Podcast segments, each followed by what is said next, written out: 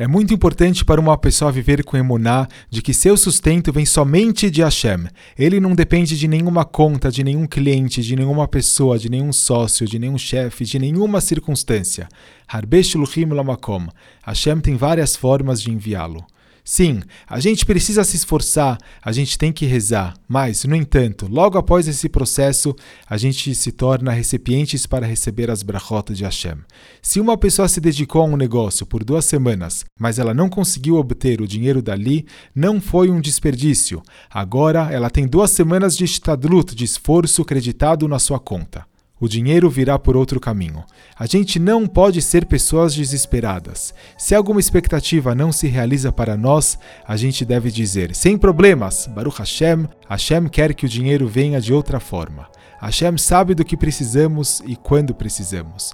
A gente deve sempre se sentir calmos e seguros de que, se surgir uma dificuldade financeira, Hashem encontrará uma forma para nos ajudar. O dono de um restaurante contou que durante as férias escolares, no meio do inverno, ele faturava muito pouco. Entretanto, normalmente, na noite do sábado anterior, ele tinha um movimento impressionante que compensava a pausa das férias. Mas, em um ano, caiu uma tempestade de neve e ele não ganhou um centavo naquela noite.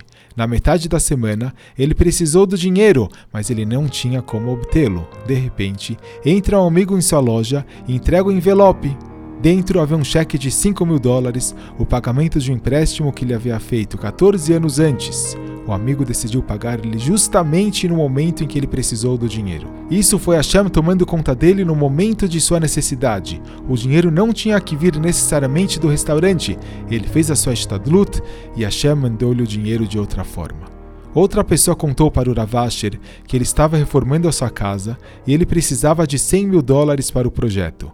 Um dos seus amigos ofereceu para ele um empréstimo, começando com 50 mil dólares. O projeto estava deslanchando tranquilamente, mas o amigo lhe chamou e se desculpou, dizendo que infelizmente ele não iria conseguir emprestar os outros 50 mil.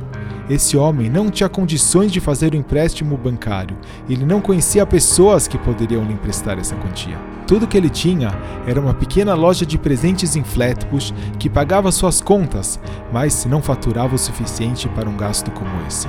Em algumas semanas, ele fechou o balanço da loja e ele estava rezando todos os dias para que Hashem, por favor, lhe mandasse os outros 50 mil dólares que ele precisava. Algum tempo depois, o agente de uma atriz famosa entrou na sua loja e viu algo que lhe agradou. Ele se apresentou e disse que estava comprando lembranças para centenas de pessoas.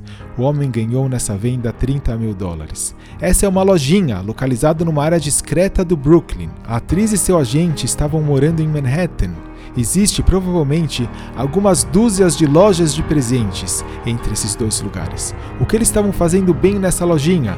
Isso foi Hashem trazendo-os ali para dar ao homem o dinheiro que ele precisava. Alguns dias depois, o homem recebe uma ligação telefônica informando que ele estava prestes a receber um cheque de 20 mil dólares de uma ação judicial relacionada a um acidente automobilístico ocorrido em 1998, quase 18 anos antes. No exato momento que ele precisou do dinheiro, Hashem mandou para ele 30 mil mais 20 mil, justamente os 50 mil que ele precisava.